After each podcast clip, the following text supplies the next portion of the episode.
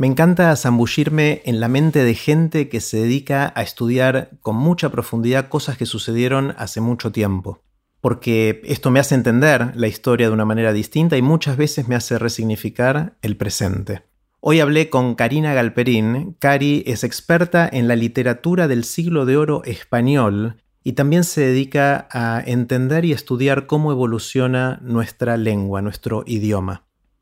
Hablamos sobre el pasado, sobre Cervantes, Shakespeare y muchos más, pero también sobre el presente del idioma y de la cultura, el lenguaje inclusivo, la ortografía y unas cuantas cosas más. Antes de dejarlos con Cari, les cuento qué es todo esto.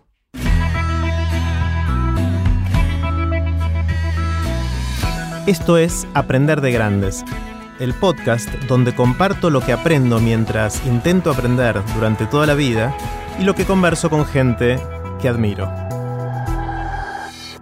Puse los links relevantes en aprenderdegrandes.com barra Cari, que se escribe con K. Con ustedes, Karina Galperín. Hola, Cari. ¿Cómo estás? Muy bien, muy bien. Muchas gracias, por, la invitación. Al contrario, gracias por venir. Estoy re entusiasmado de conversar con vos y quiero empezar con una pregunta grande.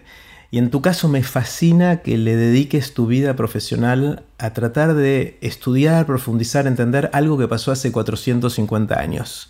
Cuando, cuando veo a alguien que hace eso, digo, ya quiero enterarme de todo lo que aprendió. ¿Qué aprendiste mirando las lenguas y las literaturas del siglo que es 16? 16, 17, sí. Mira, lo primero que aprendí es que casi todas las ideas fueron pensables en todas las épocas. Muchas veces tendemos a minimizar o a subestimar a los hombres del pasado, salvo a los grandes hombres, y y a infantilizar un poco otras épocas, ¿no? Siempre como magnificando las nuestras, ¿no? En esa época no sabían qué o en esa época no pensaban qué y ciertamente había cosas que no sabían porque hemos avanzado científicamente, tecnológicamente, pero en términos de ideas o de conceptos, si bien es cierto que las distintas épocas piensan diferente, yo siempre encontré incluso minoritariamente o sueltos, siempre pensamos más o menos parecido. Mm. O dentro de grandes sistemas y cosmovisiones distintas, algunas ideas reaparecen o algunas ideas son siempre pensables. Y a mí esa idea de que tenemos una suerte de hermandad con los hombres de todas las épocas, de haber pensado las mismas cuestiones, no siempre de manera tan diferente y siempre, digamos, al mismo nivel, para decirlo de alguna manera, con el mismo nivel de sofisticación o con el mismo nivel de profundidad, es una lección que a mí me resulta muy edificante. Está buenísimo, tiene un montón de lecturas eso, una, algunas con una lente positiva, otras no tanto. Parecería que hay algo de la naturaleza humana que se mantiene constante y que nos hacemos más o menos las mismas preguntas. Eh, por otro lado, podría interpretarse como que no progresamos tanto en respondernos las preguntas verdaderamente más profundas y, que nos definen como seres humanos, ¿no? Es, si, si vas más atrás, por ahí podemos decir lo mismo de Platón, ¿no? bueno, exactamente. Vos me decís 400 años y a mí me parece bastante cerca. Yo como convivo con esa gente muchas veces me resulta como Estoy en diálogo con ellos, les pregunto cosas, sus textos me las responden y ciertamente sí lo que me pasa es que cuando alguien habla de, algo que pasó hace 200 años, digo, no, no, demasiado nuevo para opinar. Hay que darle más tiempo. Hay que darle tiempo, hay que pensar, hay que ver cómo esto termina. Pero lo de, lo de ciertas eh, maneras parecidas o o análogas de pensar, pero sobre todo de vivir o de, tener relaciones humanas, los tipos de vínculos. Ciertamente algunas cosas cambiaron, pero muchas otras que creemos que eran distintas no eran tan diferentes. Mm.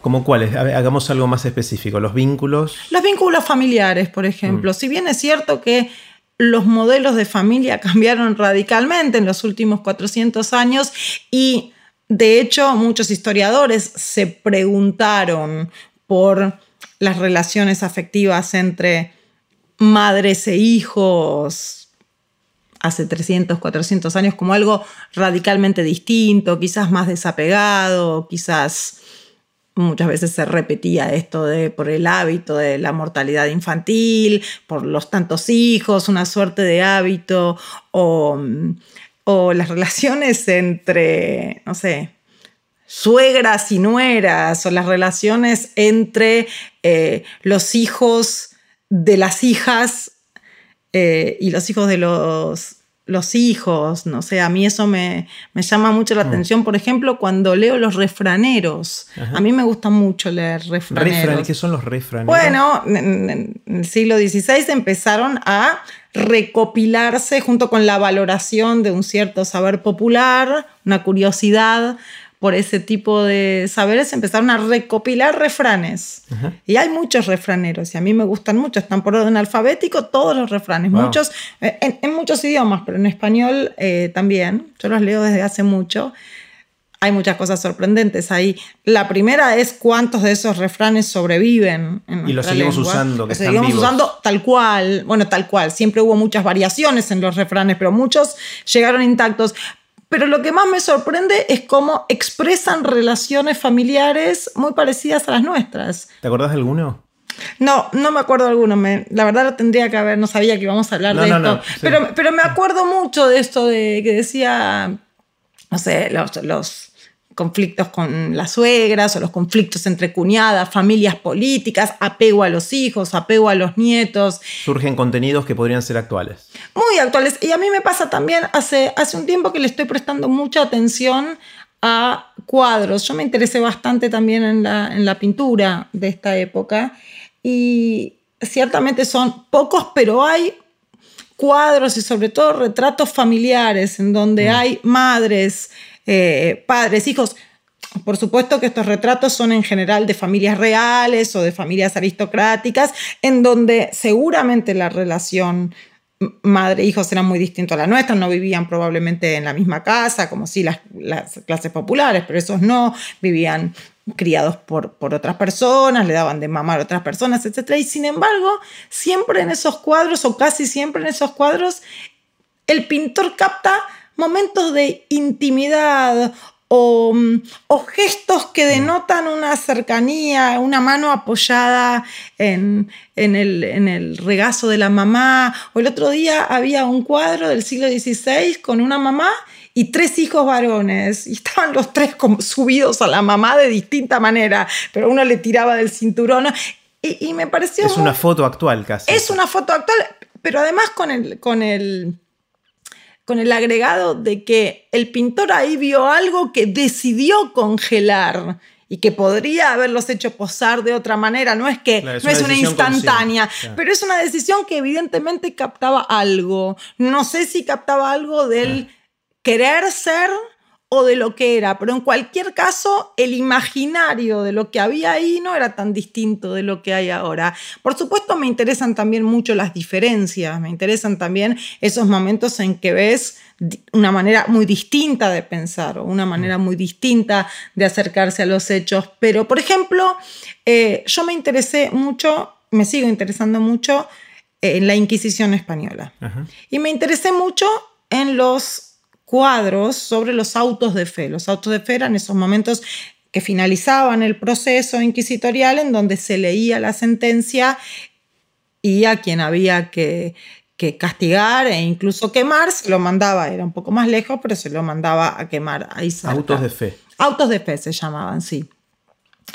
Y tenemos como una idea, por muchos teóricos o por muchos historiadores, en parte cierta, de que las escenas de ejecución eran escenas un poco festivas o, que había algo de entretenimiento en la gente cuando iba a ver esos momentos de ejecución, no solo de la Inquisición, sino también de la justicia ordinaria, digamos.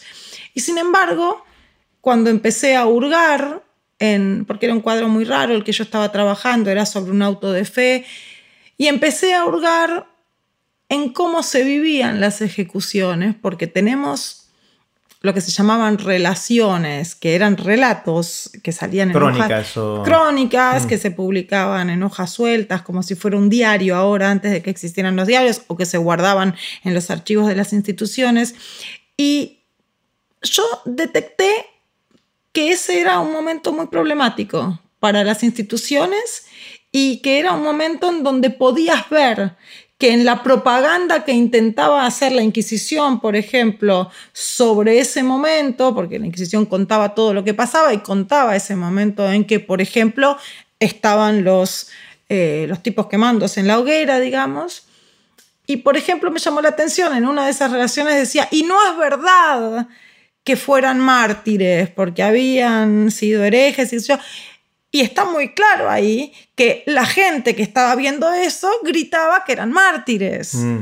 O que había algún tipo Por eso alguien tenía que salir a desmentirlo. En este. No, nadie lo salía a desmentir, pero esto era alguien que era un auto de fe muy importante en el que, entre muchas otras cosas, porque mandaron a hacer un cuadro em, y mandaron a hacer también, antes del cuadro, un relato, que alguien escribiera como, como un texto celebratorio de eso que estaba pasando. Pero ahí mismo, en el corazón de los textos celebratorios, podés ver que eran momentos en donde la gente reaccionaba de distintas maneras y donde eh, alguna gente no quería mirar o alguna gente no quería ver. ¿Y por qué iban si no querían mirar? Bueno, en el caso de la Inquisición Española, y esa es una hermosa pregunta porque muy poca gente se la hace, había muchos incentivos y castigos. Si no ibas. Habían incentivos, indulgencias, algún, en, eh, ciertos trabajos te, daban algún tipo de, avance, pero también en algunos empleos tenías castigo por no ir. Estabas no sé por qué me suena algo familiar a ir a una manifestación o no ahora, ¿no? Es muy parecido en algunas cosas.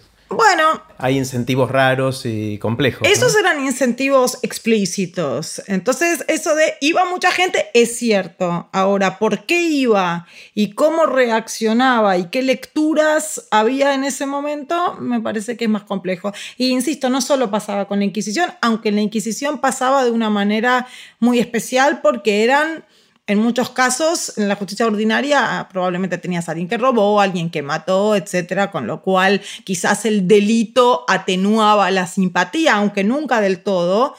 Pero en el caso de la Inquisición, muchas veces era gente que iba a ver a vecinos suyos y que no estaba muy claro. Y mucha gente sabía que era una institución que servía para confiscar bienes, que servía para zanjar problemas vecinales, personales, políticos. Entonces a mí me resulta, me resulta muy interesante esa ventana, ese mundo que es, como te digo, bastante distinto y a la vez bastante parecido al nuestro. Nos permite pensar en el nuestro. Está buenísimo. Em, ayúdame a situarme. Estamos hablando del siglo XVI, XVII. Es la época de Cervantes, de Shakespeare. Eh, después vinieron Galileo y después Newton. ¿Qué, más estaba pasando? Para situarme un poco en contexto y, pensar en la época. Bueno, estaban pasando muchas guerras, estaba pasando el gran enfrentamiento entre el mundo cristiano y el mundo musulmán, el imperio otomano eh, y los distintos reinos europeos, estaba pasando, eh, como vos dijiste, Shakespeare, estaban pasando las unificaciones de las monarquías absolutas que dieron inicio en algún sentido a las naciones modernas unos años después y fue un momento de mucha, eh, mucha represión por un lado y por otro lado de mucha productividad, de mucha curiosidad, de mucha tensión entre ese espíritu eh, que buscaba conocimiento y otro espíritu que buscaba disciplinamiento y orden. es el fin, es el fin de un mundo en Europa diverso, un mundo diverso culturalmente, es el mundo de la convivencia entre cristianos y musulmanes en, musulmanes en Europa y en España se produce la estocada final a todo esto, que es 1492 en donde se da al mismo tiempo, en un mismo año, la expulsión de los judíos, que es la última expulsión europea, porque había habido muchas otras en distintos lugares ya, es la toma de Granada, es decir, el último mojón de, de dominación política musulmana en Europa y el descubrimiento, entre comillas, de América. Pero es un momento muy potente porque porque dos de esos hechos hablan de una convivencia muy intensa. Por eso cuando ahora alguien dice, cuando alguien habla de nos invaden los musulmanes, bueno, en el largo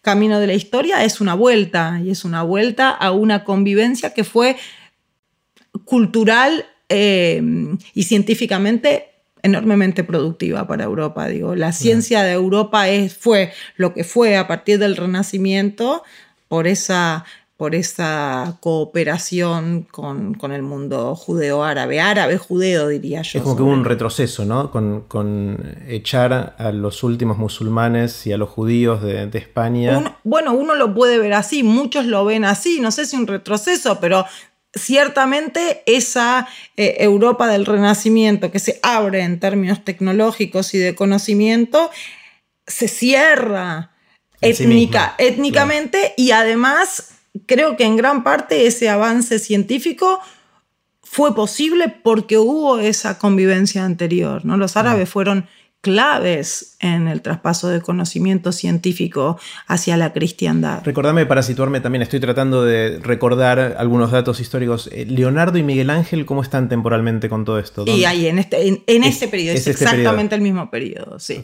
porque ahí hubo una explosión grande, o sea, en Italia está como naciendo, es, Florencia y todo eso, nace el Renacimiento. ¿no? Florencia fue el centro de todo. Fue el redescubrimiento de los clásicos, pero a su vez un redescubrimiento que en la Edad Media no es que no había existido. Había existido, pero estaba en, otras manos y circulaba por otros caminos. Así que eh, eh, me parece un periodo muy interesante para aprender muchas cosas sobre hoy también. Mm. Y vos te metiste en profundidad en la literatura de esa época, ¿no? Eh, ¿Quiénes son Cervantes? ¿Quiénes son los otros personajes que te llaman la atención? Bueno, están Cervantes, Góngora, Quevedo, está Garcilaso de la Vega, están textos anónimos interesantísimos para, creo yo, para la literatura moderna en general, como son La Celestina y el Lazarillo, que a mucha gente le suena como textos pesados que asocian con lecturas obligatorias del, eh, del, colegio, del secundario, y que sin embargo son textos que abrieron el camino a una literatura moderna, centrada o curiosa eh, con la actualidad, con la actualidad social, una literatura que abandona el idealismo y que empieza a mirar a otro lado, sin la cual el Quijote no habría sido posible. Una de las cosas que te podría haber contestado en la primera pregunta es que mm, una de, los, de las cuestiones que me resultan a mí muy interesantes mirando el pasado y que lo descubrí y me pareció algo muy, muy, eh, muy central, que nosotros muchas veces hablamos de grandes textos o grandes científicos, pero nombres, personas individuales. Y una de las cosas que uno aprende es que son siempre procesos y que esos grandes nombres siempre están muy ligados a nombres que nos parecen o pequeños o desconocemos y que la historia, la historia literaria, pero también la científica, todas las historias son como un hilo en donde hay caminos no tomados de poetas o científicos menores sin los cuales los grandes avances científicos no podrían haber eh, ocurrido. Y eso me parece muy importante porque cuando vos ves la historia así, todas las historias son historias de colaboraciones, no historias de hitos sobresalientes. Ah, y no recientemente, porque ahora está de moda decir que ya no hacemos cosas solos, que es todo colaborativo, todo eso, pero lo que decís es que mirando para atrás también era así de alguna manera. Bueno, la diferencia creo que es que ahora lo colaborativo es un método. Mm. Yo estoy diciendo algo un poquito distinto, que es que incluso los fracasos o incluso los textos menores, los textos que nos parecen de menor calidad o textos que no dejaron nada, muchas veces fueron centrales para ciertos hallazgos o ciertas rutas tomadas por los grandes escritores, los grandes pintores, los grandes científicos. no, porque hayan trabajado en colaboración, sino porque fueron leídos o fueron recibidos o influyeron a otro que a su vez lo influyó y eso me parece, yo de hecho muchas veces elijo trabajar con, no siempre, pero a veces elijo trabajar con escritores menores.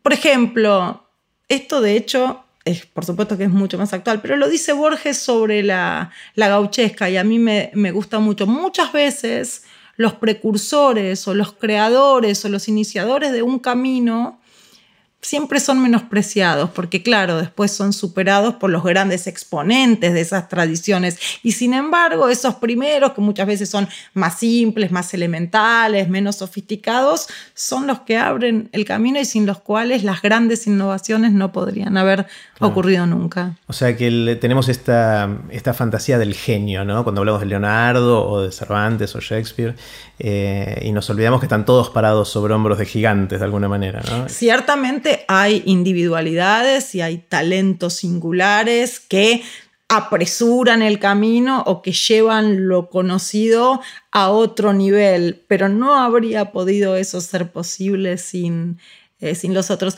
Una de las cosas a mí me gusta mucho ir a, lo pequeño de la historia y a las pequeñas interacciones es que esta mm, concepción de la historia con grandes hitos y grandes genios, cuando uno baja a la historia y ve a los sujetos interactuando en su tiempo, nadie sabe quién va a ser el hito.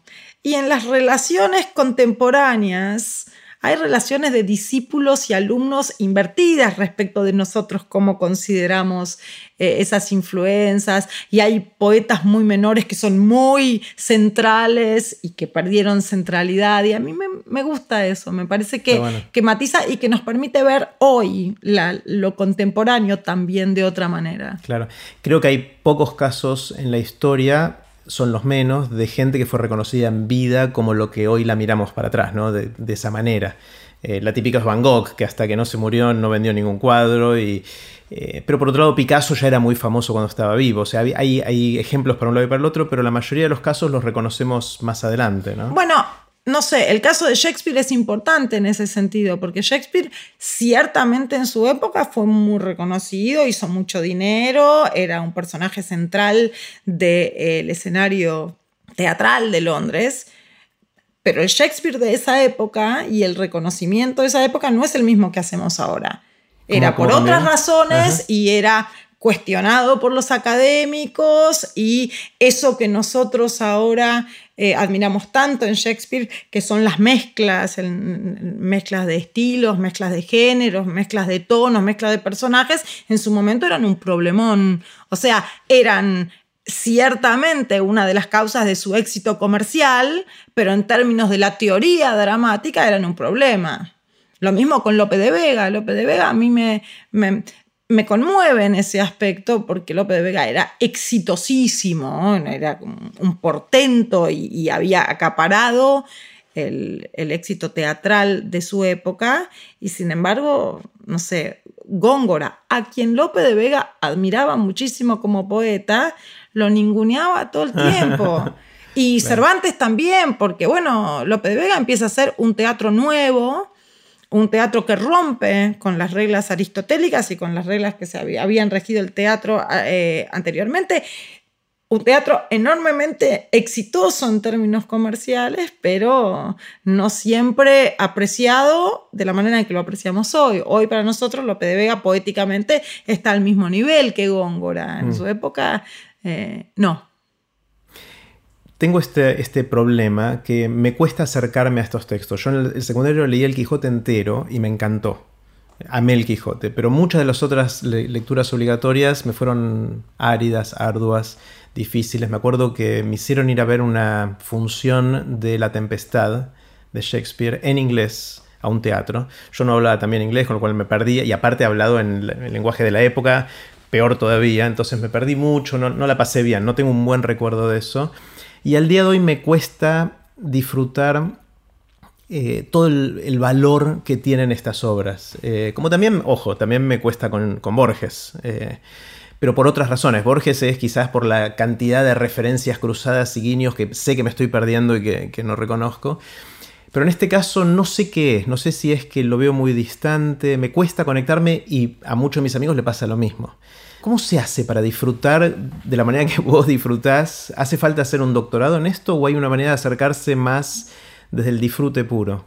Mira, una de las razones por las cuales yo elegí concentrarme en, el Renacimiento, en el siglo de oro, es porque me gustaba eso de que fuera una literatura que me demandaba ciertos saberes para acceder.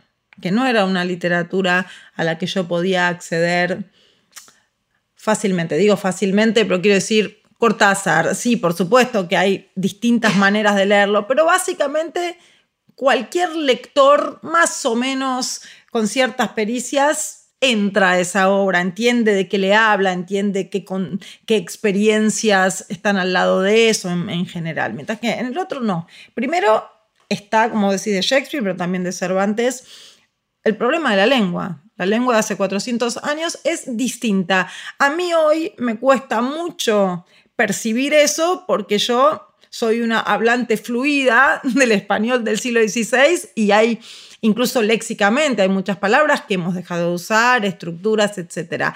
Ese es un problema. De hecho, hace poco hubo todo un debate muy álgido porque en España se publicó una versión modernizada del Quijote. O sea, lo tradujeron al español, al español de hoy. Y bueno, fue, un escándalo, porque por supuesto que gran parte de lo que es el Quijote es su verbalidad, digo, cómo es ese lenguaje, cómo está. Pero perdón, te interrumpo, nadie protesta que lo traduzcamos al alemán. Bueno, esa, ese es un, argumento que yo usé mucho, salvo en la lengua materna, todas las traducciones vuelven a hacerse. Nosotros no leemos a Shakespeare en las traducciones del siglo XVII, ni en las del XVIII, ni en las del XIX, ni en las del principio del XX. O sea que consideramos que no le hacemos ningún ultraje al texto modernizando esa lengua, pero en la lengua original creo que lo único, así como en el cuadro, el cuadro, la materialidad original es nuestro mm. Fetiche intocable, en donde consideramos que hay algo de la calidad de ese objeto que se pierde si hacemos copia. Es casi sacro, ¿no? Es casi... Casi sacro, incluso algo, te diría un halo religioso. Lo mismo pasa, me parece, con la lengua materna. Interesante. Yo tengo una opinión sobre eso, sobre, sobre modernizar textos de la lengua materna. Siempre tenés una negociación.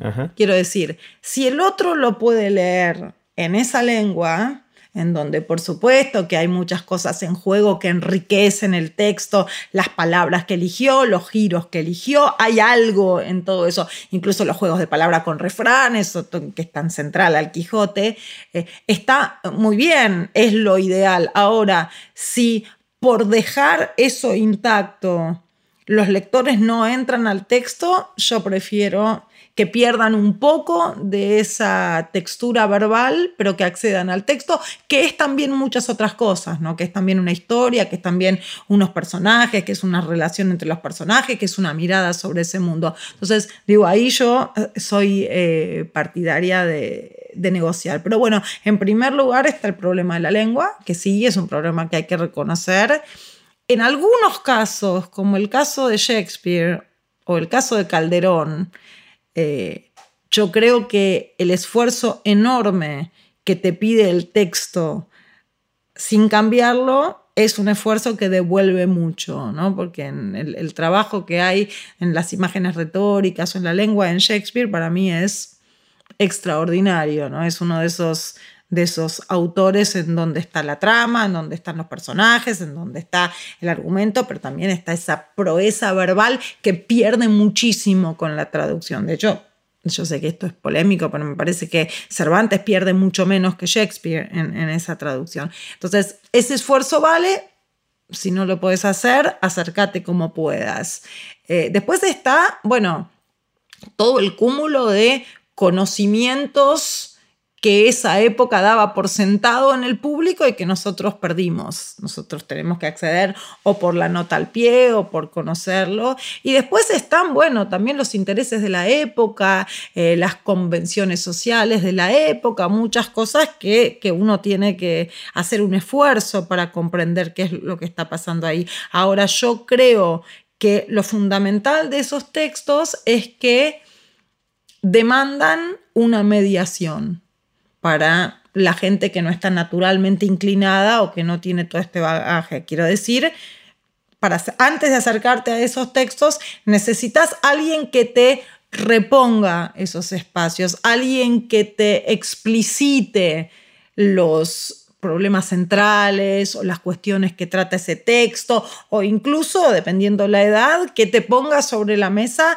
cuáles son las relaciones que vos podés hacer entre eso que te cuentan de ese mundo y lo que nos está pasando a nosotros. De hecho, en el teatro es lo que hacen casi todos los directores de teatro. Las puestas en escena muchas veces modernizan o traen viejos dilemas a escenarios y tiempos modernos. Entonces, bueno, es una literatura que exige más, porque exige reponer un montón de cuestiones que en la literatura contemporánea casi siempre tenés naturalmente por ser un habitante del mundo contemporáneo. Pero a mí me parece que, que, lo que te devuelve hacer ese esfuerzo eh, es importante.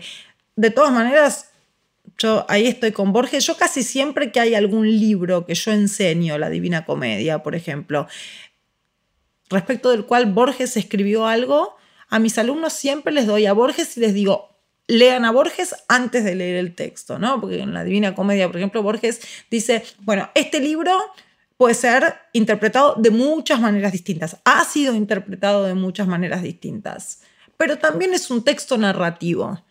Y también es un texto que cuenta una historia y un viaje de dos amigos y se lo puede disfrutar así. Y te, te explica, te, los personajes, y entonces te da esa posibilidad de el acceso hedónico al texto, ¿no? Esa cosa de, disfrutarlo. De, disfrutarlo. Y si no lo disfrutas, no lo leas, pero lo vas a disfrutar. Es difícil que no disfrutes un libro como ese si el contexto y el acceso de lectura, me parece a mí, está bien enfocado. Está buenísimo. Una otra interpretación, pero que es parecida a la que decías vos de la dificultad, por lo menos que tengo yo y mis amigos cercanos, de, acercarnos a alguna de estas obras, es que en general el disfrute cuando voy al teatro, al cine o leo un libro tiene que ver con mi capacidad de identificarme con algún personaje, alguna situación, algún vínculo, algo de lo que está pasando ahí. O decir, mira, este es como mi amigo no sé cuál, y lo que fuera. O sea, y de alguna manera poder atarlo a nuestra vida diaria y a nuestra problemática diaria. Y, visto desde acá para atrás, digamos, al pasado, a veces es difícil identificarse con un tipo que iba con gordo en un, eh, a pelear contra los molinos de viento, ¿no? Eh, sí, la identificación es como uno de los primeros impulsos de la lectura, ¿no? Que me dice a mí sobre mí, sobre mi mundo, sobre mis amigos, etc. No es la única. Y a mí me parece muy bien cultivar otras maneras de acercarse al texto, porque me parece que una de las cosas que da la literatura es precisamente el acceso al mundo desconocido y la posibilidad de poder encontrarte con personajes, con relaciones, con dilemas con mundos que no tienen nada que ver con el tuyo y que quizás no los podés asimilar en nada al tuyo, sin embargo te dan acceso a espacios de la experiencia que en tu vida personal te van a estar vedados. Mm. Y esa posibilidad de, ver, de verse no a uno, ciertamente la, la mm, lectura identificatoria es muy importante para muchísima gente y es natural y hubo épocas muy específicas en donde esa fue una lectura muy importante, qué sé yo, pienso en el, en el, en el teatro del romanticismo, donde el mundo burgués empieza a querer verse en el teatro, o incluso, qué sé yo, en el siglo XVII en, en la pintura holandesa, en donde los nuevos burgueses empiezan a pintar y quieren que en las pinturas no haya ni un mundo mitológico, ni un mundo religioso, ni un mundo aristocrático, sino el mundo burgués en el cual ellos viven. Y está muy bien, pero la otra también me parece importante. Me parece muy importante poder ver en los textos lo que es radicalmente distinto, incluso exponerte a ideas o pensamientos muy distintos a los tuyos o incluso opuestos a los que a vos te parecen razonables. Mm. Porque en parte creo que la literatura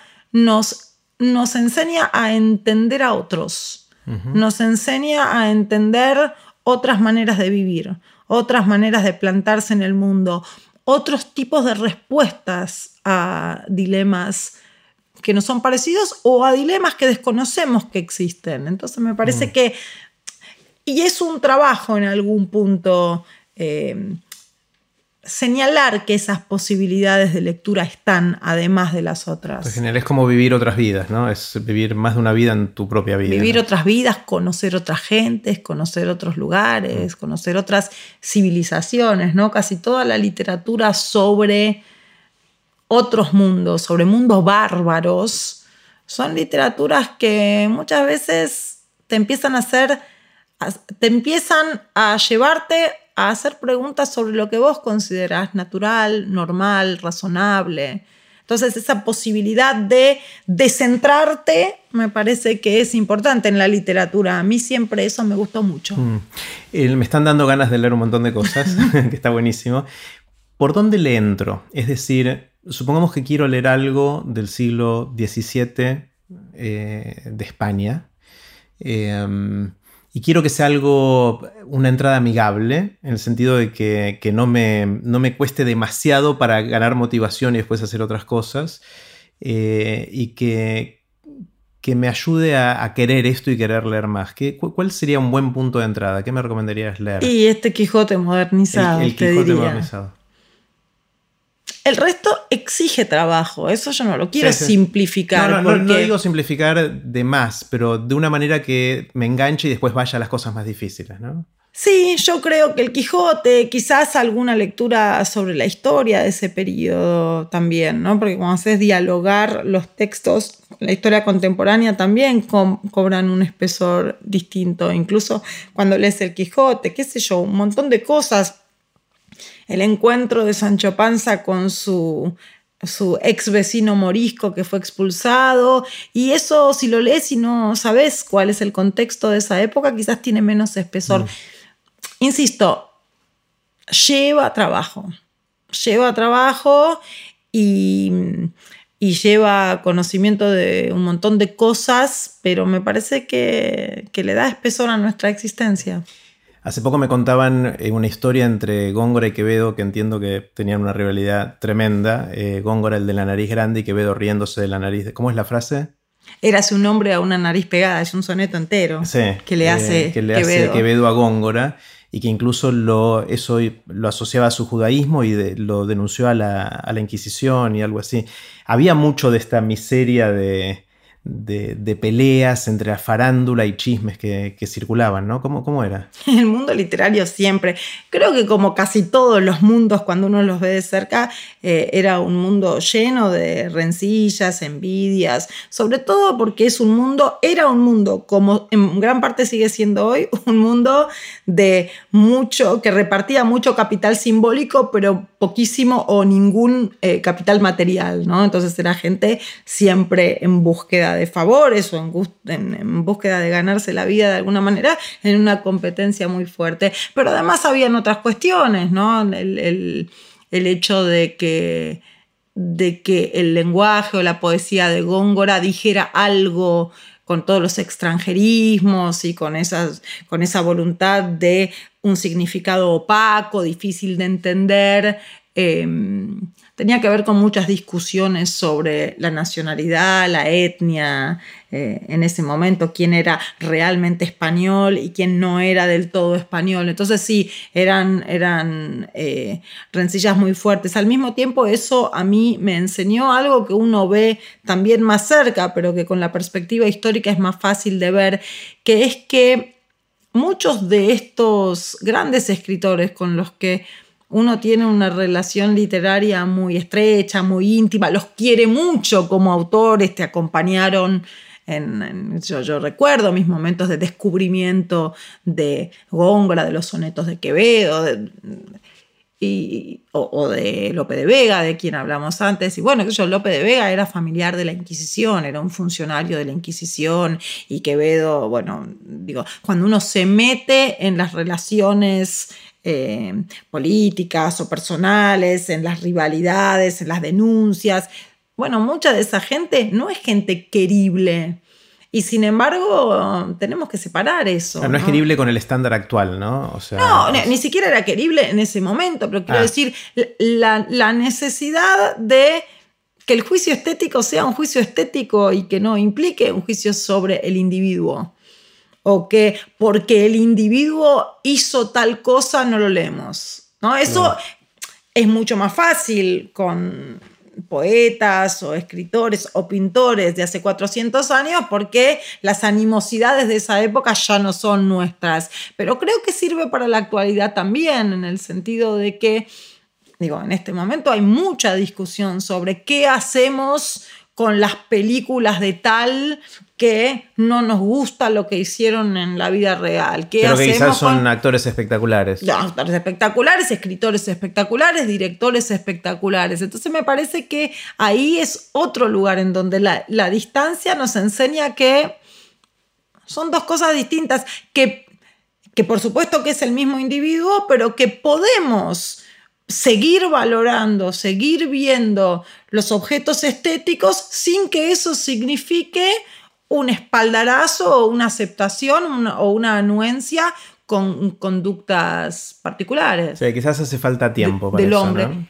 Creo que hace falta tiempo, sí, hace falta tiempo, pero como te digo, a mí, cada vez que me enfrento a algo de eso, mis siglos XVI y XVII están ahí, digo, eh, cuidado, porque este no y Lope de Vega sí. Claro. Y yo no tengo, no tengo ninguna disonancia cognitiva cuando disfruto una obra de Lope de Vega. No me parece que estoy haciendo nada mal. Sé perfectamente qué cosas no me gustan, qué cosas, pero, pero son de otro orden y no, no me parece a mí que tengan que entrar eh, en mi apreciación de su obra.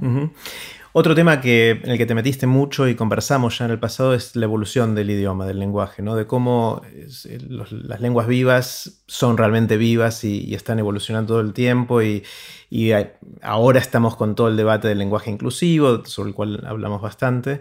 Eh, ¿Cómo lo ves? ¿Cómo, ¿Cómo, te amigás con la evolución del idioma?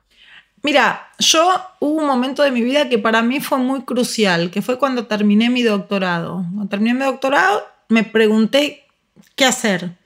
Si quedarme en los Estados Unidos y en buscar un puesto en siglo de oro, en renacimiento, o volver a Argentina. Y en gran parte hubo muchas razones, por supuesto, porque siempre se mezcla lo personal con lo profesional, eh, pero una de las razones que para mí pesó mucho es que yo cuando empecé a estudiar literatura, empecé a estudiar literatura porque me gustaba la literatura en general, no tenía ninguna apreciación específica de un periodo y siempre mantuve esa, esa cosa de lectura hedónica y amplia. En mi grado, en mis estudios de grado, yo hice literatura argentina y latinoamericana y después me fui a Estados Unidos pensando que iba a hacer un doctorado sobre eso y cambié a literatura del Renacimiento y se me abrió todo otro mundo y no quería pero nunca abandoné lo otro, ni nunca abandoné tampoco la, evolución y nunca abandoné los siglos XVIII, los, el siglo XIX y no quería que mi dedicación profesional estuviera solo centrada en los siglos XVI y XVII y sabía que quizás por las malas razones eh, en Argentina uno tiene que hacer de todo. Y eh, esa super especialización es muy difícil. Sobre todo es muy difícil la especialización en el Renacimiento, que no es un campo, eh, un campo burbujeante en, la Argentina. Entonces, siempre mantuve ese gran panorama que, que de alguna manera a mí también me hermana en la cabeza con un grupo de críticos literarios argentinos también, pero no solo argentinos, yo diría de la primera mitad del siglo XX, que eran generalistas que estaban muy concentrados en Argentina particularmente. Hubo un grupo muy importante que hacía medioevo y siglo de oro, pero también hacía literatura argentina, también hacía literatura contemporánea, también leía. Y mm, entonces como yo mantuve eso, siempre mantuve la, la, el panorama que me dejaba ver la evolución, y me dejaba ver la evolución de la literatura, pero también me dejaba ver algo al que yo le empecé a prestar atención, no me preguntes por qué, pero le empecé a prestar atención a los debates sobre la lengua, sobre todo porque al tener ese gran panorama, me di cuenta que algunos debates que cuando estudias el siglo XIX te parecen propios del siglo XIX o cuando estudias el XVI te parecen propios del XVI, en realidad aparecen en el XVI, aparecen en el XVII, vuelven a aparecer en el XVIII, vuelven a aparecer el XIX. Entonces ves que no son reflexiones puntuales, sino que son parte de una larga preocupación que vuelve a aparecer. Así nació, por ejemplo, mi interés en la ortografía, ¿no? porque empecé a ver que la discusión sobre la ortografía estaba ahí desde la primera gramática del español y que había sido una discusión muy sostenida a lo largo de los siglos y que además había sido una discusión que no solo estaba ligada a aspectos lingüísticos, sino que estaba siempre colocada en un contexto mucho más amplio de discusión sobre qué tipo de sociedad queremos, qué tipo de educación queremos, a quién queremos educar, cómo queremos educar. Y entonces me pareció fascinante y lo pude seguir porque, porque la, la, lógica, digamos, histórica me lo permitía. Intento resumir lo que entendí de tu charla en TX Río de la Plata sobre la ortografía y, y la posibilidad de simplificarla, o el deseo, o casi necesidad de simplificarla. Em, lo que a mí me quedó muy fuerte es que le dedicamos un montón de tiempo en nuestra formación a escribir con S, con C o con Z, a dónde poner los tildes, a B larga, B corta, eh, H o no H. Y, que em, no solo eso, sino que no lograr ser bueno con la ortografía te pone un estigma social frente a los demás de que sos el bruto, eh, que no estás bien educado de alguna manera. Eh, sin embargo, que eso no agrega mucho valor, porque mm, realmente no nos ayuda a pensar mejor, saber que algo vaya con S o con C o con Z. Sí, quizás etimológicamente, pero bueno, se puede aprender la etimología igual a pesar de que podamos unificarlas. Entonces tu propuesta era, ¿por qué no poner un solo símbolo para el, sonido de la S, un solo símbolo para el sonido de la B, que en, castellano no diferenciamos entre B corta y B larga, etc. Y eh, dedicarle el tiempo que liberamos a eso a escribir bien, por ejemplo, a, desarrollar otras capacidades que sí son más críticas para pensar mejor, para comunicarnos mejor, para interactuar mejor. Eh, sin embargo, eso, ese es como mi, entendimiento de tu charla y, que no es algo nuevo, que es algo que viene de hace mucho, pero que nos cuesta un montón, de que hubo varios intentos fallidos de intentar ir en esta dirección y muchos intentos exitosos, porque eso es lo que olvidamos, que nuestra ah. ortografía hoy no es la misma ortografía que en el siglo XVIII, que fue cuando surgió este debate. bueno, no, el debate surgió en el siglo XV, pero cuando se crea la Real Academia Española y se hace el primer esfuerzo de, eh, de uniformación ortográfica, había muchas palabras y muchos criterios que hemos ido simplificando letras que han ido desapareciendo. Nosotros teníamos la C cedilla, por ejemplo. Nosotros teníamos la X en, la doble valencia X y J. Todavía. De Javier con X. sí, o de México, que México, México, no quiso cuando cambió la ortografía. No quiso ponerlo con J. No quiso cambiar su nombre porque era una cuestión de identidad. Claro. Y era simplemente una cuestión de cambio ortográfico. Había una letra que era la X que tenía dos sonidos y dijeron, no, dejémosle a la X el sonido X y la otra pongamos una J. Jabón iba con X. Ah. Eh, o qué sé yo, palabras como Cristo iba con CH. Ese, ¿Y eso, eso se cambió por una decisión em, institucional o fue usos y costumbres que evolucionaron? No, la ortografía no se cambia casi por usos y costumbres.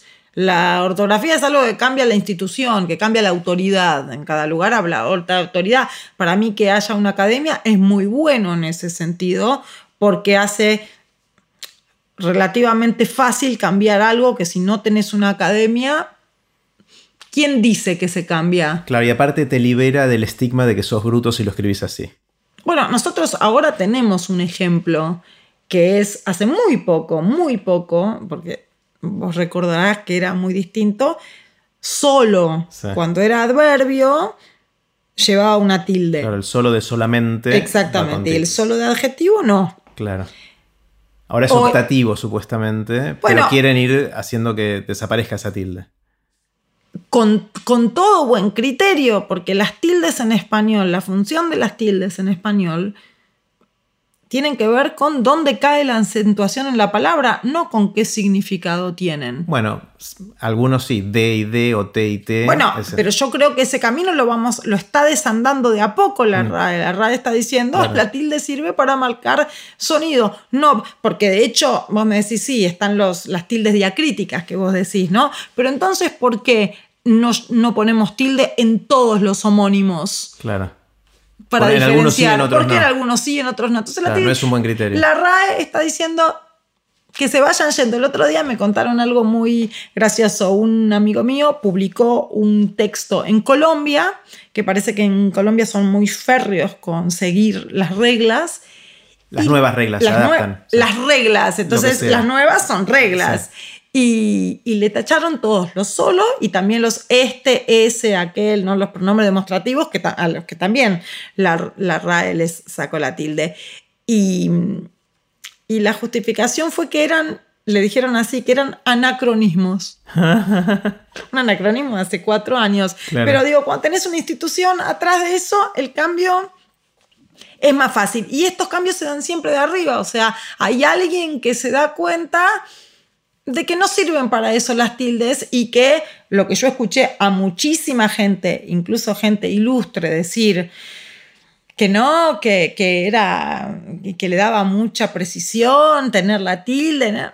La RAE dice, y en la mayoría de los casos en el uso de la lengua no hay confusiones. Claro. Entonces, hacer siempre una excepción, porque en casos remotísimos hay una confusión, va contra, va contra el criterio económico que usamos en el uso de la lengua.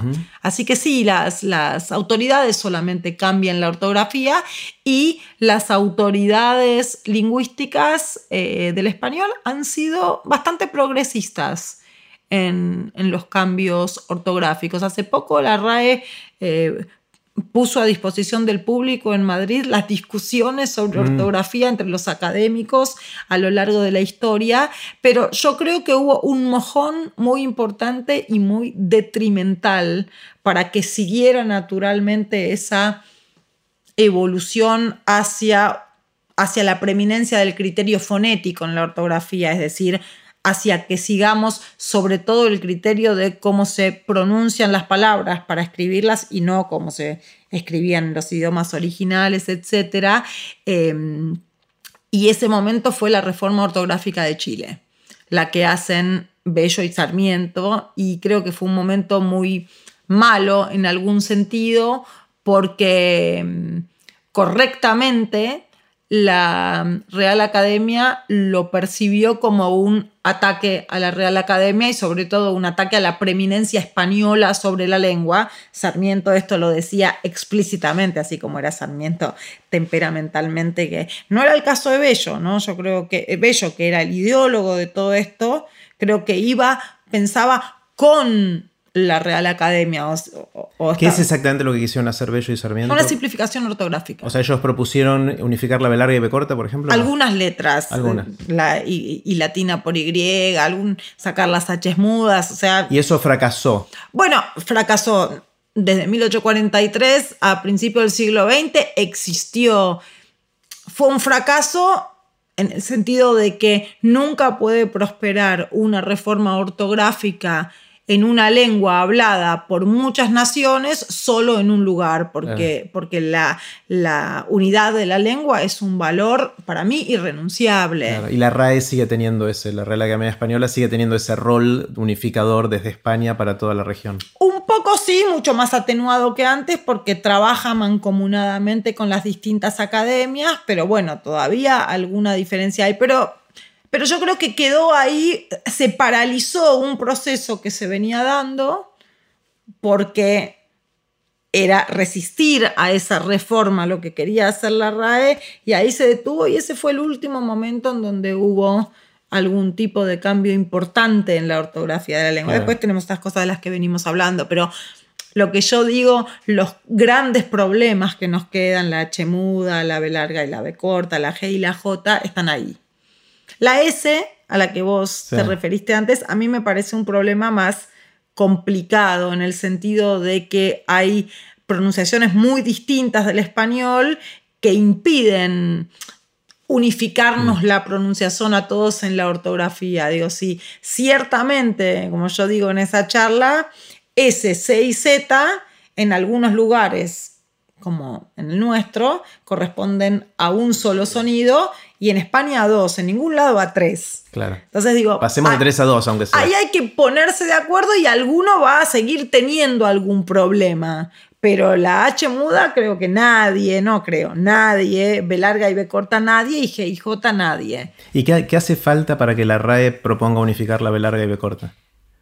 Yo creo que estamos muy lejos porque estos son una de las cosas que te enseñan los debates, por ejemplo, sobre el lenguaje inclusivo, es que hay cuestiones totalmente irracionales y afectivas respecto de las cuales la gente reacciona muy mal ante cambios propuestos en la lengua. Hay algo muy especial, digo, hay un mm. apego muy virulento eh, hacia los hábitos lingüísticos que hay que tener en cuenta, ¿no? Es algo que uno no puede decir simplemente, como yo muchas veces tengo ganas de decir, bueno, simplemente un impulso conservador, adelante hay que respetar esos impulsos cuando son así de fuertes. Sí, de hecho a mí me, cuando veo solo de solamente sin tilde me duelen los ojos. O sea, sé que es un cambio que está aprobado, pero como en algún lugar leí que todavía era optativo, le, pongo yo la tilde y si alguien me la critica, le digo, mira, mientras sea optativo, yo quiero seguir viéndola ahí, ¿no? Yo estoy como vos, yo, yo que tengo esta mente, así que estoy siempre a favor del cambio, que estoy muy a favor de ese cambio, la pongo. Y cada vez que la pongo me río de mí misma, pero no la saco, porque entiendo que así cambia. Digo, que está bien que yo... A mí esa me parece una, una actitud correcta, que es la de decir, yo entiendo, está bien, me parece que eso es un artefacto mejor, la lengua así.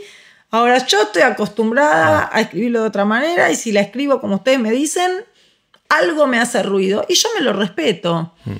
Pero una cosa distinta es, ante ese mismo fenómeno, decir, no, eso es una porquería y está mal.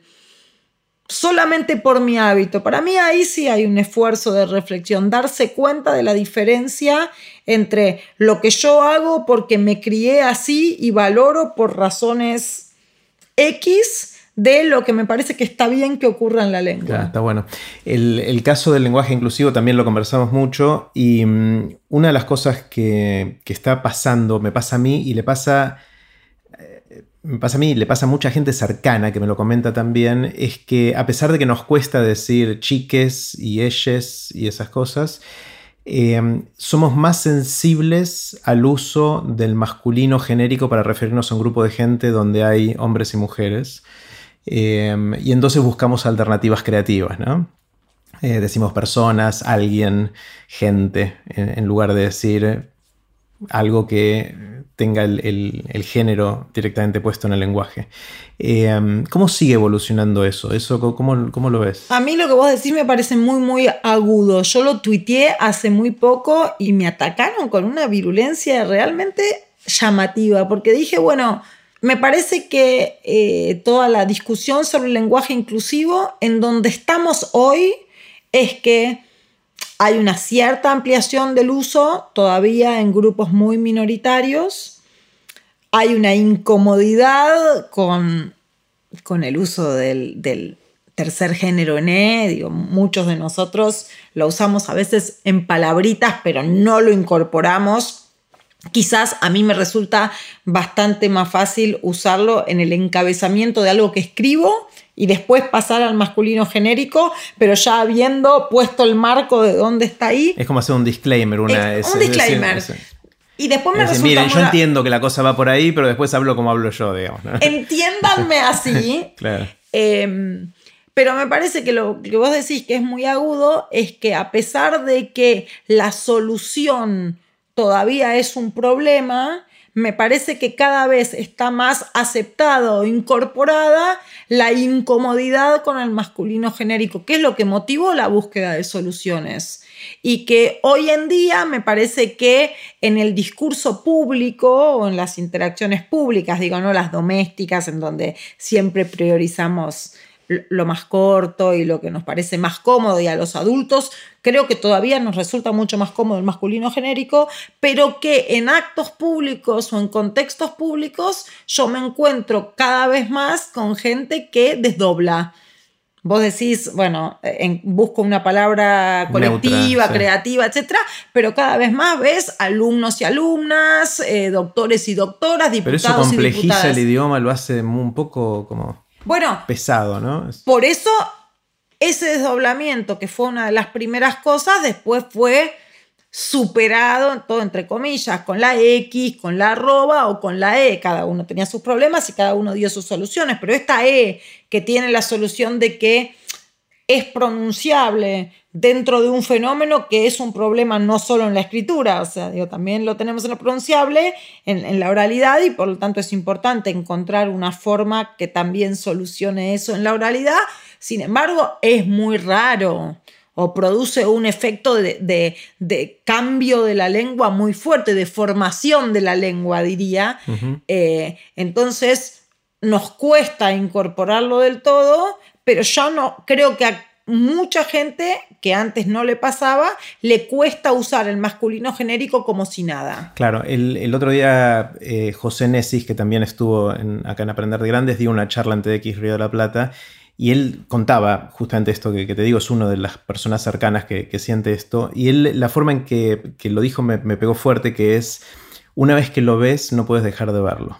Ah, es una vez que te das cuenta que el lenguaje tiene una cantidad de prejuicios, que después obviamente actuamos acorde a esos prejuicios, no puedes dejar de verlo y te sentís forzado, te sentís incómodo cuando no le encontraste la solución al masculino genérico y tenés que usarlo igual. Eh, cuando, inclusive, no solo en eso, cuando decimos el hombre refiriéndonos a el ser humano, es también un, masculino genérico complejo, ¿no? Eh. Sí, incluso para mí eh, hay un componente que no es solamente ideológico y que también creo que el feminismo nos enseñó o nos llevó a hacernos preguntas o a mirar cosas de la realidad que antes no mirábamos. Ahora, digo, porque no es solo prejuicio, sino que yo voy a un aula a dar clase y antes no me preguntaba cuántas mujeres y cuántos varones hay y ahora miro eso. Y cuando miro eso, y yo que enseño literatura, en general la respuesta es 70% mujeres, 30% varones, el masculino genérico me resulta incómodo no por cuestiones ideológicas, sino por cuestiones prácticas. Estadísticas. Estadísticas. Digo, antes me parece que el masculino genérico funcionaba muy bien porque nadie nos había llamado la atención sobre eso, pero sobre todo porque cumplía con lo que yo llamo la regla de la generalidad. Es decir, en la mayoría de los casos, sobre todo en espacios públicos, médicas, abogados, diputados, directores, ministros, usabas ministro porque en la mayoría de los casos o la mayoría o la totalidad eran hombres, entonces tenía sentido. Hoy nos pasa al revés estamos usando el masculino genérico en muchos contextos donde ya no son mayoría. Donde no son mayoría. Entonces, hay algo de lo Es verdad, y de hecho había femenino genérico para hablar de secretarias, mucamas, enfermeras, azafatas. Bueno, de hecho, si vos vas a, a los textos de la Real Academia, cuando habla de género, dice que algunos géneros, como enfermera, eh, usan el femenino genérico y está claro en ese uso del femenino genérico que es una ley de la generalidad. Como casi siempre, o como siempre, la casi mayoría eran mujeres, usamos el masculino para referirnos al todo. Parece que pasa lo mismo con el masculino genérico y que eso cambió mucho y que por lo tanto ese cambio en la constitución, digamos, de géneros de los grupos que vemos, también nos lleva a preguntarnos por qué usamos el masculino genérico. A mí me parece muy importante en esta discusión del lenguaje inclusivo salir de lo, de lo meramente ideológico, porque yo creo que la ancha avenida del medio de los usuarios de la lengua elige incorporar o no incorporar algo menos por razones ideológicas que por razones prácticas. Mm. Si esa nueva forma le permite decir algo que dice mucho mejor, lo va a incorporar, independientemente de si ideológicamente le parece bien o mal. Y yo creo que hoy, en muchos, muchos contextos, a muchos nos es muy útil porque es más preciso el tercer género. Hay muchas veces, el otro día yo lo contaba, yo tengo un grupo de WhatsApp del equipo de fútbol de uno de mis hijos. Y uno de los padres dice, hacemos asado de padres, el domingo en el grupo estamos madres y padres. Y yo pregunté, ¿padres nos incluye o no? No sé si nos incluía, dijo que sí, porque daba la pregunta que podía contestar, pero ahí había un problema de precisión. Claro.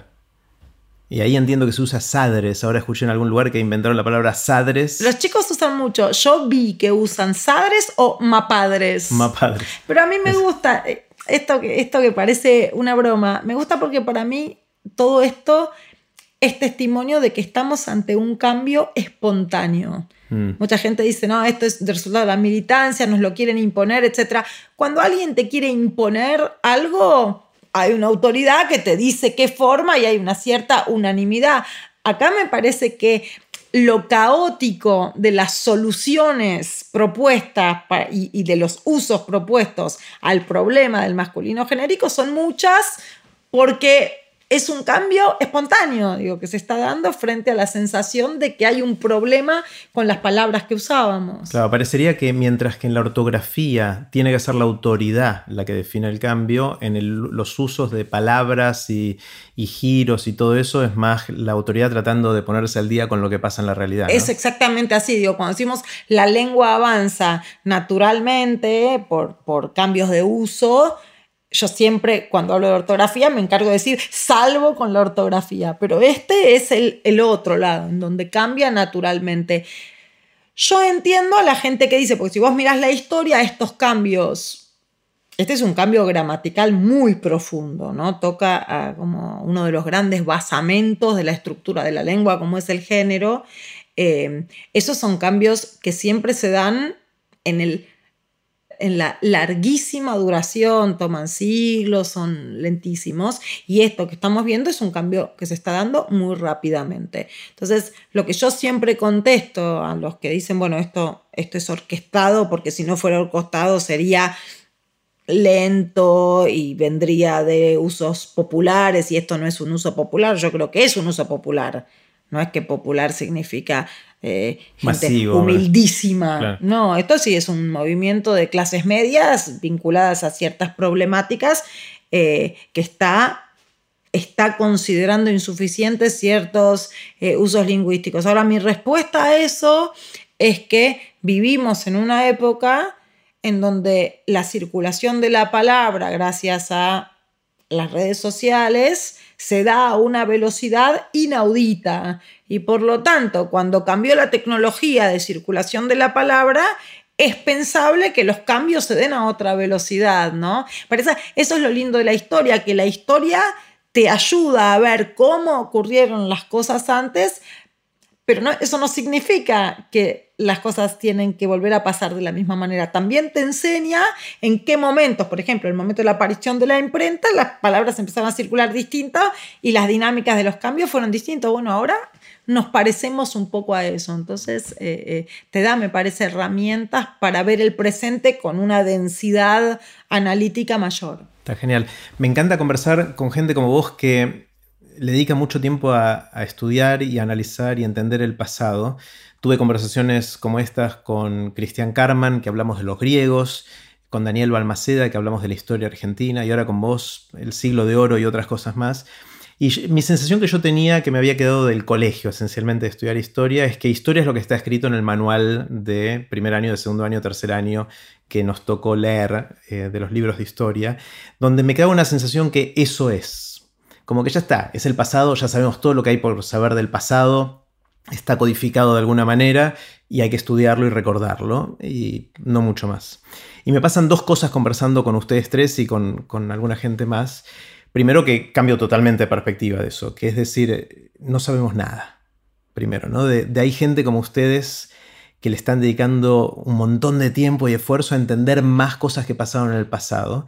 Y creo que era Daniel Balmaceda, que me dijo que el rompecabezas del pasado tenemos muy poquitas piezas y todo lo demás que tenemos es tratar de inferir qué pasaba en el medio, eh, que un montón de cosas se perdieron y que no hay un registro como quizás estamos construyendo hoy para los historiadores del futuro. Eh, y por otro es esta conexión con el presente, que, me faltó todo el tiempo en mis clases de historia, de, tratar de, mirando el pasado, entender más de cómo estamos hoy acá, ¿no? De, ¿Cómo vivís este, estas, estas cosas vos en tu...? No, e, es, totalmente así y yo te, agregaría un ingrediente más que... el otro día escuchaba a alguien que decía, lo único que no cambia es el pasado. Bueno, el pasado también mm, cambia, porque lo miramos distinto, porque le hacemos distintas preguntas y porque muchas veces, no muchas veces, siempre cada generación y cada individuo, porque no es solamente generacional, mira el pasado con preguntas que muchas veces vienen de situaciones del presente que iluminan zonas del pasado que a nadie se le había ocurrido mirar o que a nadie se le había ocurrido eh, tomar en cuenta. Entonces, eso es muy dinámico y va cambiando. Algo lindo de la historia, distinto de, por ejemplo, el saber científico, es que es acumulativo y que una nueva visión del pasado no anula las visiones anteriores. Algunas veces sí hay algún documento o algún dato que aparece que refuta alguna que refuta, pero en general son distintas miradas o distintas interpretaciones poniendo el foco en distintas cuestiones. Entonces ahí tenés como un enorme abanico, como si fuera un pavo real de miradas sobre el pasado que va a seguir ocurriendo. Cada generación refrenda la mirada sobre todos los periodos, mm. ¿no? Hay un, nuevo mundo griego en distintas generaciones, hay un nuevo mundo renacentista, un nuevo mundo medieval, incluso con distinta valoración de, esos mundos. Ah. Bueno, esto me viene perfecto para empezar a hacerte algunas preguntas cortitas que quiero hacerte. Son cortitas las preguntas, vos tómate todo el tiempo que quieras para responder, obviamente. Y la primera tiene que ver con los viajes en el tiempo. Suponete que tenés un amigo o una amiga, voy a ser inclusivo, eh, que finalmente, una amiga. Una amiga, tenés un chique que viene y te dice, mira, eh, inventé finalmente la máquina del tiempo, podemos viajar y, y, te ofrece hacer un viaje, uno solo, de ida y vuelta a donde y a cuando quieras vas a estar un tiempito ahí y después volvés al aquí y a la hora. La primera pregunta es, ¿irías al futuro o al pasado? Al pasado. Me parecía obvio en tu caso. Pusiste cara de obvio. Mira qué pregunta me haces. ¿A qué momento del pasado? Y a mí me gustaría ir a Ámsterdam en el siglo XVIII. Ámsterdam en el XVIII. ¿Qué pasó ahí?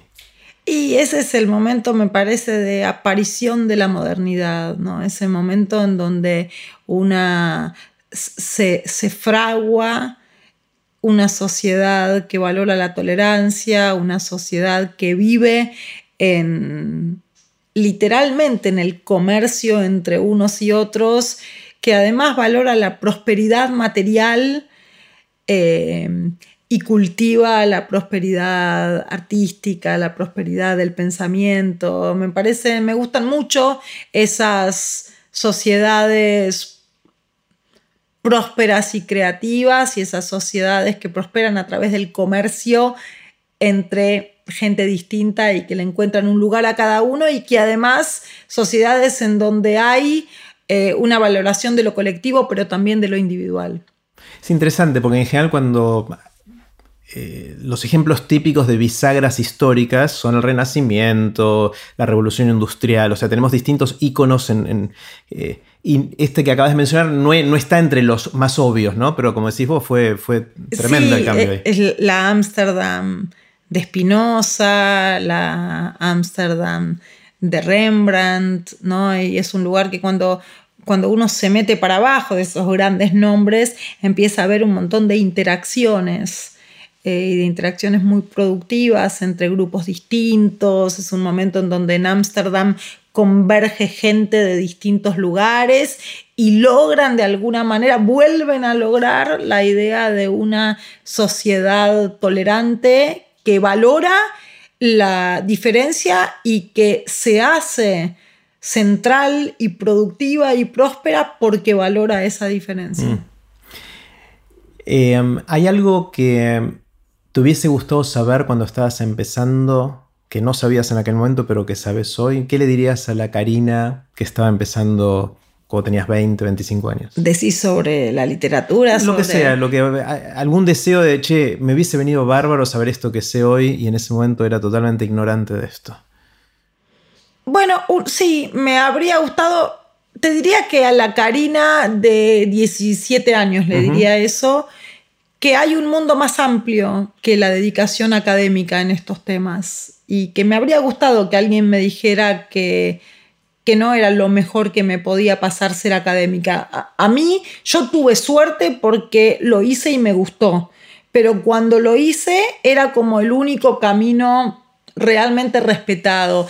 Hay un problema para mí en las universidades y es que los profesores universitarios muchas veces suelen creer que ser un profesor universitario y académico es el mejor destino posible. Mm. Y yo creo que a veces arruinamos vidas y que hay un montón de ocupaciones relacionadas con la literatura que uno puede hacer al margen o además o aparte de la investigación. Y si hubiese sabido eso a los 17, quizás hubieses tomado, podrías haber tomado otro, otro camino o no?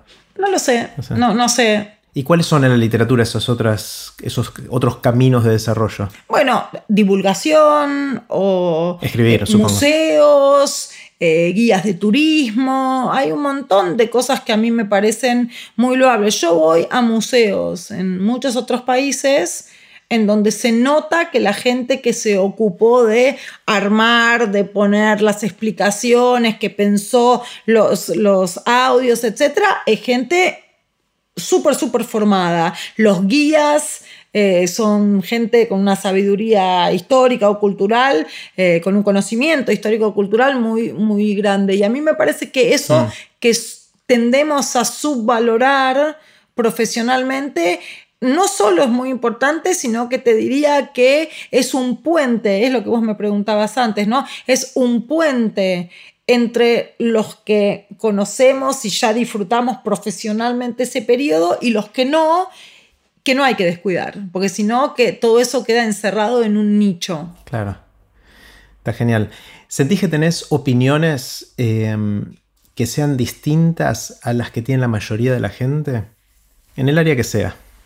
Bueno, en la ortografía sí. Obviamente, ahí sí, ese es un eh, ejemplo. Sí, creo que, que, la historia me expuso a muchos debates en donde no siempre quedé del lado que ganó esa discusión y que me parecían mucho más razonables otras, como los de la reforma ortográfica.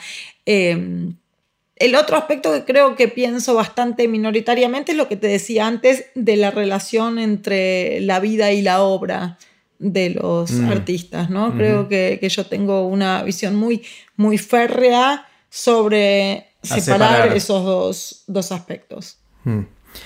Eh, ¿Cambiaste de opinión sobre algo recientemente? Algo que venías en esta dirección y decís, no, mm, me parece que va para ahí la cosa. No sé cuánto recientemente, pero creo que también algo que te dije, que te dije antes, cuando yo empecé a pensar todo esto de la reforma ortográfica, incluso el lenguaje inclusivo, era mucho más anticonservadores, tenía una mirada mucho más, no obstaculicen, ¿no? Como dice la canción de Bob Dylan, ábranse del camino. Eh, y ahora soy, soy más comprensiva. Ahora me parece que, que veo en, en la resistencia de mucha gente eh, una resistencia bien intencionada, te diría. Y lo escucho muchas veces, escuchas a la gente decir, no, se oponen porque en realidad son antiderechos o son anti... No, muchos no. Quizás habrá alguno que sí, pero no es mayoritariamente. La gente a veces se opone a cosas buenas por, razones, comprensibles, por buenas razones. Y entonces me parece que ahí hay que, hay que hablar, eh, hay que explicar, hay que exponer argumentos y esa es la mejor arma posible y no siempre es eficaz. ¿Qué es, Cari, lo que te sorprende? ¿Qué es lo que te asombra? Esas cosas que ves y decís, wow. A mí me asombra el, desarrollo tecnológico, ah. ¿no? A mí me asombra el desarrollo científico, sobre todo porque casi nunca lo entiendo, ¿no? Yo, esto de las fotografías de los agujeros negros o toda la cuestión de la teoría de cuerdas, o en mi casa a, a mis hijos les importa, les interesa mucho y hablan de eso, y yo me asomo a un mundo que digo, es un mundo increíble, están pensando cosas increíbles, nuestro mundo va hacia otro lado eh, y, bueno, yo tengo que hacer ese esfuerzo. La otra cosa que me asombra, y en parte vos sos responsable, aunque no sabes de qué me asombra, el otro día en una de las reuniones de charlas TED, vos hablaste, lo dijiste muy fugazmente, contaste dos historias sobre nuevos modos de configuración familiar. Y a mí eso me asombra mucho porque yo tengo la conciencia, así como uno sabe que en el siglo XVIII aparece el modelo de familia y matrimonio moderno tal como nosotros lo entendemos, me parece que está bastante claro que estamos asistiendo a su muerte. Hmm. Y, y- desde que yo soy que eso que decís, ¿no? Una vez que lo viste no puedes dejar de verlo, me parece que una de las cosas por las que nuestra época va a ser recordada es por eso. Nuestro cambio de, eh, de valoración como sociedad de las disidencias sexuales, nuestro cambio de reflexión sobre la identidad, nuestro cambio de las configuraciones familiares, las relaciones de padre, hijo, como los modelos reproductivos. Me parece que ahí está pasando algo súper interesante que probablemente no veamos, yo en mi vida no vea hacia dónde va, hacia dónde, dónde va a terminar, digo, en qué tipo de configuración va a terminar, pero que ahí está pasando algo importantísimo. ¿Tenés alguna habilidad inútil? Todas. Todas. Todas. Mi marido dice que yo soy muy, muy talentosa para todo lo ad honorem. Está bien. O sea, tenés muchas habilidades que no son que reconocidas no son económicamente. Exactamente. Eh, ¿Y cuál es tu favorita de, de las habilidades inútiles? Porque es- esa es la utilidad económica, si querés, pero puede, ser- puede tener otra utilidad, obviamente. En realidad, yo tengo un talento que no tiene nada que ver con mi profesión, que yo valoro muchísimo, muchísimo. Ajá. Tampoco es tan inútil, pero bueno, Sí. empaqueto muy bien. Mira. ¿no? Hago paquetes muy bien, o- hago regalos muy bien. Y siempre cuando viene Navidad o Reyes Magos, fantaseo con dedicarme a eso. Está buenísimo. Es verdad, tiene su utilidad, por lo menos es- esas Y dos veces tiene, por tiene año. ¿no? la atención al detalle, que a mí, me gusta, a mí me gustan mucho las actividades que no tienen nada que ver con mi profesión. Me gustan mucho las actividades manuales, Mm. que yo no las uso para nada en mi Claro. profesión. Y le pongo mucho, para mí, y esto es raro lo que voy a decir, pero esas actividades ma- manuales como envolver o como coser o como bordar, eh, son como el deporte, en el sentido de una actividad que me lleva el cuerpo y la mente entera. Te desconecta y me te, te desconecta vas a otro lado. todo. Está buenísimo. Eh, te voy a hacer una pregunta que para vos es especialmente difícil, eh, que me gusta hacerle a todos mis invitados en Aprender de Grandes, y es, ¿cuáles son los libros que más te transformaron? ¿Cuáles son los libros que hicieron que Cari sea quien es hoy? Sé que en tu caso debe ser especialmente difícil porque leíste más que probablemente la mayoría de mis invitados. pero es una muy buena pregunta y para mí con muchas consecuencias, porque mm, Piglia tiene una frase que a mí me gusta muchísimo en el primero de sus diarios, que dice que de nuestras primeras lecturas lo que recordamos es la intensidad. No el contenido, no qué era, ni siquiera a veces recordamos qué libros eran, pero recordamos lo que sentimos en el contacto con eso y que nos llevó a otro lado y que nos hizo otras personas. Y a mí eso me parece muy importante porque yo fui lectora muy voraz desde muy chiquita, desde la escuela primaria. Esto lo recuerdo muy nítidamente porque mi casa no era una casa de lectores, pero mi papá sobre todo detectó, yo tenía, mi abuelo, mi tía tenían bibliotecas grandes, pero en mi casa de mi familia nuclear, no. Mi papá detectó esto muy pronto y se tomó un hábito que él ni debe recordar, pero que para mí fue muy importante. Todos los viernes me traía un libro. ah, Lo elegía él, yo tenía una edad, no sé si éramos distintos o qué, pero estoy hablando de quinto, sexto grado, él había identificado un librero que le recomendaba libros para una chica de 11, 12 años. Y esas lecturas eran lecturas muy heterogéneas, algunas muy malas literariamente. Por ejemplo, y esto es lo que digo que es muy importante, porque así como te hablaba antes de los grandes autores y su relación con los autores menores, yo creo que eh, casi todos los que nos transformamos en lectores muy, muy voraces y, algo sofisticados, digamos, en la adultez, empezamos leyendo mala literatura. Lo voy a decir de otra manera, que somos esos lectores porque empezamos con una Ah. literatura que no era especialmente buena, pero que tuvo un efecto en nosotros que inevitablemente nos llevó a esa literatura. En mi caso yo recuerdo muy bien una autora que para mí fue importantísima, Paul Diverd. sí. Tenía unos cuentos para Verónica, cuentos para Sí. leer sin rímel. No me acuerdo nada, me acuerdo que lloraba mucho. Me acuerdo que era para chicas. En Era ese para momento chicas, era para era- chicas. Bueno, mi papá me lo, me lo eligió, le habrá dicho, es para Claro. chicas. Sé que no es una gran literatura, pero yo ahí descubrí algo que no pude parar de leer todas las semanas. Y después mi papá me traía cosas rarísimas. Por ejemplo, yo recuerdo que creo que en sexto grado leí Amalia hmm. de José Mármol, porque mi papá pasó a los clásicos, digamos, los libros que a él le sonaban. Y yo después de Paul de Vir leía cualquier cosa que me caía. Y cada cosa que me caía me iba tocando alguna fibra que me llevaba a otro libro, porque me parece que una de las grandes pericias que uno adquiere cuando empieza a leer es la pericia de cómo seguir. ¿No? Digo, yo primero necesitaba a mi papá que me trajera una vez por semana y después uno va entendiendo solo o uno va eh, Em, conservando o guardando referencias que te van llevando. Por eso a mí me parece muy importante. Hace no muchos años, cuando fue el auge de Harry Potter, hubo una gran discusión donde intervinieron pesos pesados de la crítica literaria mundial como Harold Bloom, que decía no, que, que era peor leer Harry Potter que no leer. Y yo ahí discrepo, incluso si yo no leí Harry Potter, pero incluso si Harry Potter fuera pésima literatura, me parece... Si te abre la puerta y después el que quiere entrar o el que entra por Harry Potter y no lo puede parar de leer, ahí se abrió una llave que yo creo que no va a poder dejar de llevarlo a algún lugar interesante. Hmm.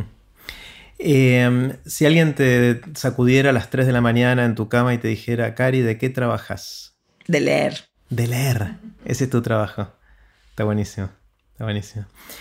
Viste que em, en, situaciones sociales, con la familia, con amigos, sobremesas, es típico contar anécdotas. Uno dice, uy, no sabes lo que me pasó, y empezás a contar anécdotas. Y algunas te funcionan y entonces las repetís, ¿no? Pues causaron impacto del otro lado. ¿Tenés anécdotas tuyas que, te gusta contar, que, que repitas?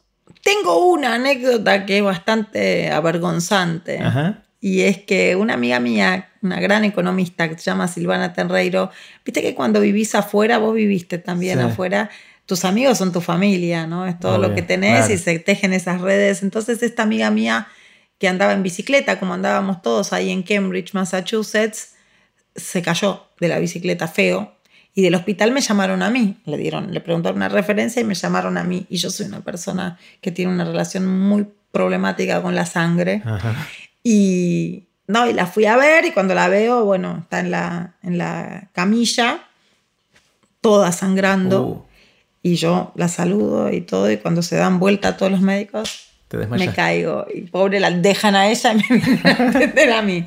Pero no, esa sola. Bueno, em, una de las cosas que me fascina y que me encanta preguntarle a todos es cómo hacer para, sobre todo en la gente más, los chicos, la gente más joven, ayudar a encontrar una pasión por algo. Una de esas pasiones que una vez que la tenés, como en tu caso la lectura, te acompaña durante toda la vida, con la hipótesis de que una vez que tenés algo que te apasiona, lo vas a aprender, lo vas a desarrollar, te va a hacer feliz de alguna manera. Eh, y que nos debatimos mucho sobre la pedagogía de cómo enseñar contenidos, pero una vez sembrada esta semilla, la pedagogía es casi irrelevante, porque con todos los recursos que hay hoy, si alguien realmente tiene un interés, una pasión por algo, lo va, lo va a aprender y lo va a aprender de la manera que es más relevante para cada uno. Entonces mi pregunta es, ¿cómo te parece que podemos hacer para ayudarle a la gente, sobre todo más joven, pero no importa la edad, joven de espíritu, a cualquier edad, eh, para encontrar cosas que lo apasionen o la apasionen. Ya ahora me quedé sensible con el, lenguaje inclusivo. que le apasionen. Que le apasionen a la gente, claro, ahí está. Eh, ¿Por dónde va la cosa? ¿Cómo hacemos para generar esa pasión por lo que sea? Mira, es, una, es la pregunta del millón. Sí. Es la pregunta del millón que es distinta cuando me la hago como madre mm. que cuando me la hago como docente en algún punto es distinta. Como madre lo pensé mucho, sobre todo porque en mi caso es sobre la lectura. Yo las otras pasiones, digo, uno puede acompañar. Me parece que la clave es exponer. Mm. Hay dos claves, me parece. Exponer a cosas a las que no, la gente no estaría expuesta si, si uno no se las facilitara, pero también saber frenar, o sea, saber reconocer cuando eso a lo que expusiste no funciona. Digo, hay cosas que no funcionan y, y no sirve esto es importante. A mí me pasó con mis hijos con la música. Yo les los mandé a música desde a los dos, desde a uno de los nueve meses, a otro de los dos años, y a los siete años que venía un profesor de piano, Y yo me di cuenta que el mayor seguía tocando porque yo le mandaba a un profesor, pero ahí no había nada, o sea, no... Y le dije, ¿sabes qué? Dejemos, pero no, dejemos porque no estudiás, porque no te... No, dejemos, no es esto, es para otro lado. Es cierto que hay pasiones más valoradas que otras y es difícil eso, como padres y como docentes también. Es difícil valorar todas las pasiones, ¿no? Y no... Eso, por un lado, la exposición a muchas cosas la pasión que uno tiene, la manera en que me parece uno puede contagiarla o potenciarla o despertarla en otro, esta es una opinión muy personal. Solo practicarla. Hmm. Que, me que te vean disfrutar de hacer te vean disfrutar. A mí me pasa eso con los libros en mi casa. Hmm. Jamás en mi vida les dije a mis hijos, tenés que leer. Nunca, porque leer por obligación me parece y, se resistieron bastante. El menor se sigue resistiendo y yo le doy la bienvenida a esa resistencia, aunque cada vez veo más, digo, mi único acto es que ellos me ven leer toda la noche, me ven en las vacaciones, me ven, me ven leer y después comentar en la mesa lo que leo y eso me parece que despierta y, y el chiquito ya veo que a veces a la noche viene y se agarra el libro porque yo creo que es por la curiosidad de ver que ahí para el otro hay algo importante que quizás me estoy perdiendo. Por ahí entran y no hay nada interesante. Pero me parece que esa es la clave. Como docente, me parece que el disfrute y la pasión es importante, la exhibición de eso. Em, y también es importante pensar en dónde está el otro recibiendo lo que le das. Digamos, pensar en desde dónde esa persona puede valorar esto. No necesariamente bajar eso según mis valoraciones, según donde yo lo, lo, entiendo importante. Como en todo siempre hay que pensar en el otro, ¿no? Y el otro por ahí le ve otro costado o, o, yo entiendo cuáles son sus consumos culturales y qué les importa culturalmente y por ahí tengo que darlo vuelta para ver si ellos mm. encuentran eso ahí. Sí, esa, esa empatía eh, es probablemente una de las cosas que más faltan en el sistema educativo actual. Porque la lista de cosas que hay que hacer son las que hay que hacer y no el otro que las absorba, digamos. Tampoco es fácil, ¿no? Porque esto que decíamos antes, a veces, muchas veces, tenés que pasar por actividades esforzadas para gozar lo otro. Muchas veces tenés que adquirir herramientas que las tenés que adquirir y que a vos no te gusta la herramienta, pero que sin esa herramienta no vas a disfrutar del otro. A mí ese me parece el equilibrio más difícil del sistema educativo, porque no es todo placer. Claro. Y porque hay cosas que tenés que saber. Creo que a todos nos pasa, a mí me pasó como madre eh, con el tema del inglés, ¿no? Esta idea de no, inglés, sí, y inglés Obligatorio. no obligatorio, te no te gusta, te aburre, no importa. O sea, no te gusta el teclado, bueno, hay un punto que no te gusta el teclado. Esto lo vas, lo vas a aprender. Me vas a agradecer cuando en el Me vas a agradecer porque en algún momento el, Diego Golombe, que el otro día publicó por Twitter un llamado a, a adolescentes para ir a la NASA. Sí. Y eso incluía un video en inglés, unos ensayos en inglés y mi hijo que se entusiasmó mucho me dijo, qué suerte que estudié inglés. Le dije, ah, ¿viste? Porque bueno, sí, eso le llevó, le conllevó y le pidió un esfuerzo que no le gustaba, pero bueno, eso también es parte de lo que los adultos tenemos que, ser responsables en no dejar de lado. Claro, que, les, caiga la ficha, que entiendan que muchas veces hay que aprender a postergar la gratificación para lograr algo en el futuro. Sí, entender que la adquisición de herramientas a veces es un trabajo, pero que, no es todo placer, que es muy importante el placer, pero que a veces para llegar a ese placer hay que pasar por esfuerzos, por tareas repetitivas, por tareas de memorización. Es muy difícil. Yo no, la verdad es que no envidio a los pedagogos. Cari, si alguien que nos está escuchando tiene ganas de seguirte un poco más, ¿dónde, dónde te encuentra? Me encuentra casi todos los días en Twitter. Ajá. En Cagalperín. Sí. Arroba Cagalperín. Creo que es el único lugar público en donde estoy. No tengo Facebook, no tengo Instagram. Tengo Instagram, pero no lo uso. No lo pero. Twitter sí. Además, Twitter es una de esas herramientas que permiten expresarte, discutir, cambiar ideas. Así que ahí estoy. Bueno, vamos a poner estos links en aprenderdegrandes.com para que la gente que nos está escuchando pueda seguirte un poquito más. Me encantó, Cari, conversar. Como siempre, me encantó hablar con vos. Bueno, gracias. Así terminó la conversación que tuvimos con Karina Galperín. Puse los links relevantes en aprenderdegrandes.com barra Cari, escrito con K. Espero que les haya gustado tanto como a mí. Recuerden que pueden suscribirse para no perderse ningún episodio de Aprender de Grandes en aprenderdegrandes.com. Los espero en el próximo episodio de Aprender de Grandes, cuando les cuente lo que aprendo en mis intentos por seguir aprendiendo durante toda la vida y en las conversaciones que tengo con gente que admiro. Chau.